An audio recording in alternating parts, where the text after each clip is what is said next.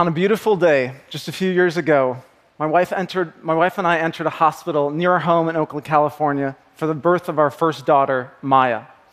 We had responsibly toured the birthing center in advance, and yet we were somehow still startled to find ourselves in the place where we would experience one of the most significant moments of our lives. We were stuck in a windowless room with no hint of the bright and sunny day that we had left. Fluorescent lights buzzed overhead. Paint on the walls was beige. And machines beeped inexplicably as a wall clock indicated day turning to night. That clock was placed above a door in direct line of sight to where my wife lay as her contractions increased hour after hour. Now, I've never given birth, but she assured me that the last thing that a birthing woman would ever want is to watch the seconds tick by. An architect by training, I've always been fascinated watching people experience design in the world around them. I believe design functions like the soundtrack that we're not even fully aware is playing. It sends us subconscious messages about how to feel and what to expect. That room that we were in seemed completely misaligned with the moment that we were experiencing, welcoming a human being, our daughter, into this world. At one point, a nurse, without any prompt, turned to us and said, I always think to myself, I wish I had become an architect because I could have designed rooms like this better. I said to her, An architect did design this room. Despite the immense joy of our daughter's birth, the messages of that hospital room stick with she and I to this day. Those messages are you are not at home, you are in a foreign place. You are not in control of anything, not even the lighting. Your comfort simply is secondary. At best, a hospital room like this might just be described or dismissed as uninspiring. At worst, it is undignifying. And I use it to point out that none of us, anywhere in the world, are immune from bad design. I went into architecture because I believed it was about creating spaces for people to live their best lives. And yet, what I found is a profession largely disconnected from the people most directly impacted by its work. I believe this is because architecture remains a white, male, elitist profession, seemingly unconcerned with some of the greatest needs in the world or even the relatively simple needs of an expectant mother. Students are trained in school using highly theoretical projects rarely interacting with real people or actual communities. Graduates are funneled through a long, narrow, unforgiving path to licensure. Meanwhile, the profession holds up a select few through relentless award programs focused almost exclusively on the aesthetics of buildings rather than the societal impact or contributions of them.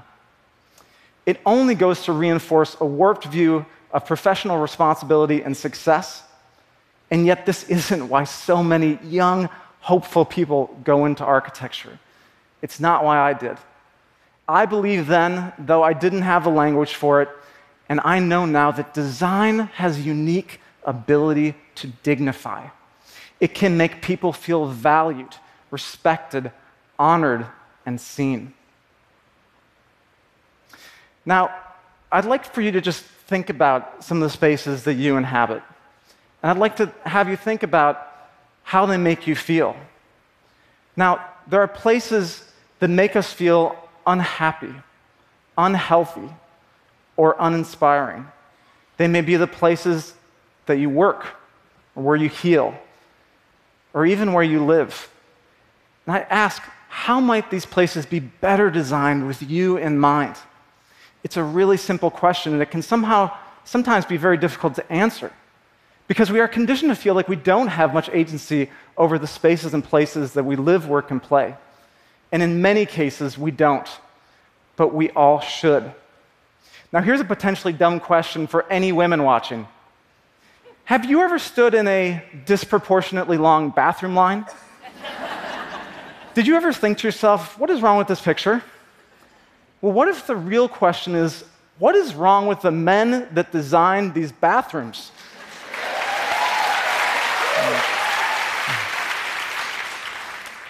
It may seem like a small thing, but it's representative of a much more serious issue. The contemporary world was literally built by men who have rarely taken the time to understand how people unlike them experience their designs. A long bathroom line might seem like a minor indignity, but the opposite can also be true. Thoughtful design can make people feel respected and seen. I've come to believe that dignity is to design what justice is to law and health is to medicine. In the simplest of terms, it's about having the spaces you inhabit reflect back your value.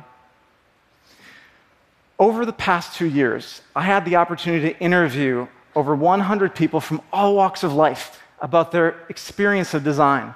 I wanted to test my hunch that dignity and design are uniquely related.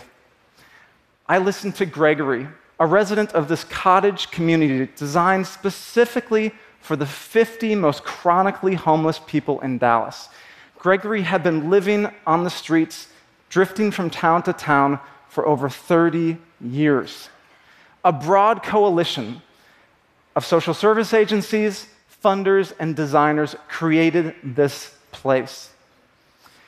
Each 400 square foot cottage is designed beautifully as a permanent home.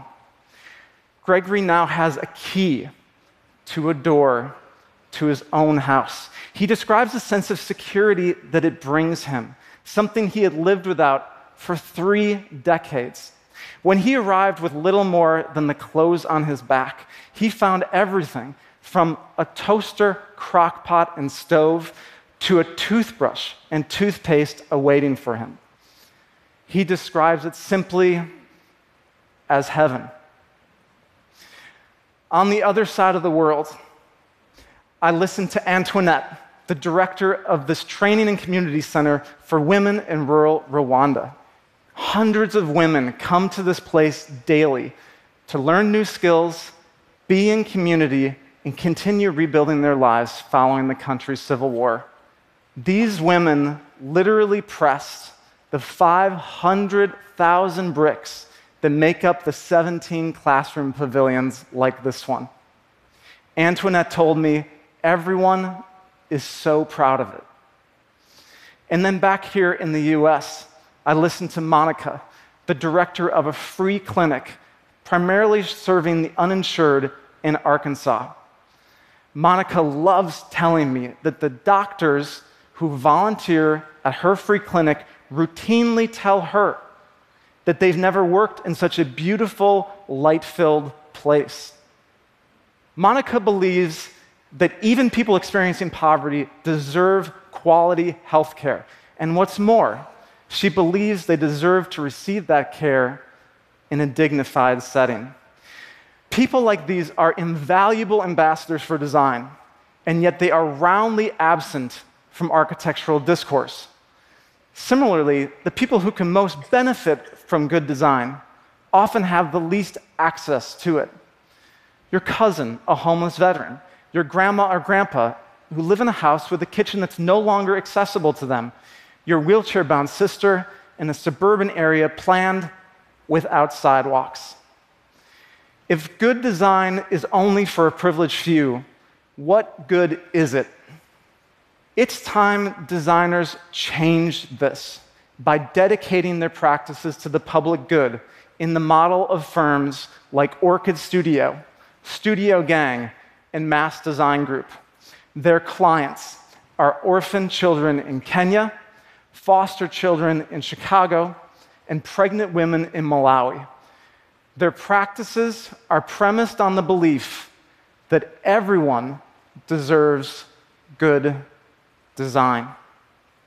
Dedicating more practices to the public good will not only create more design that is dignifying, but it will also dignify the practice of design. It will not only diversify the client base of design, but it will also create new, more diverse forms of design for the world.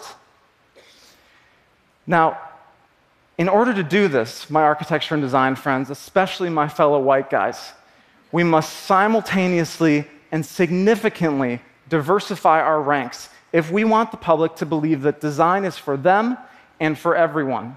Today, barely 15% of registered architects in the United States are women, and a far smaller percentage are persons of color. Other professions like law and medicine have made far greater strides in these crucial areas. How might our shared built environment, our homes, our hospitals, our schools, our public spaces be shaped differently if women and people of color are behind half of the proverbial blueprints?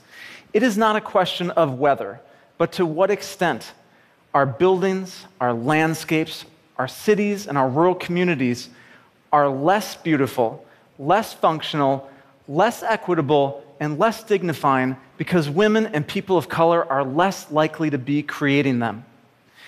As Winston Churchill famously noted in 1943 when he called for the rebuilding of London's war damaged parliamentary chambers, we shape our buildings, and afterward, they shape us.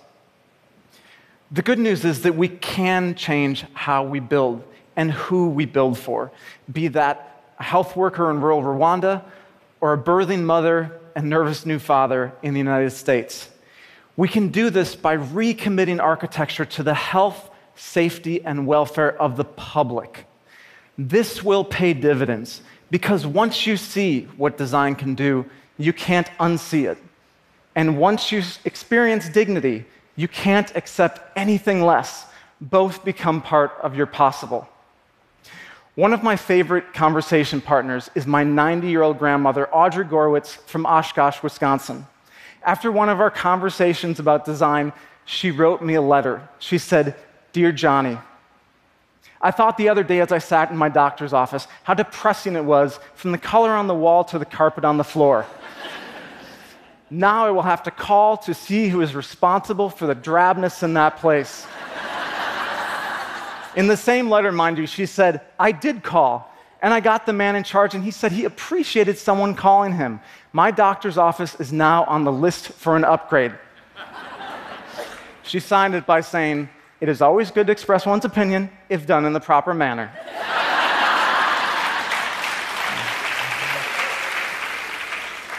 I love my grandma. Like my grandma Audrey, you deserve good design. Because well designed spaces are not just a matter of taste or a question of aesthetics. They literally shape our ideas about who we are in the world and what we deserve. That is the essence of dignity, and both the opportunity and the responsibility of design for good and for all. Thank you.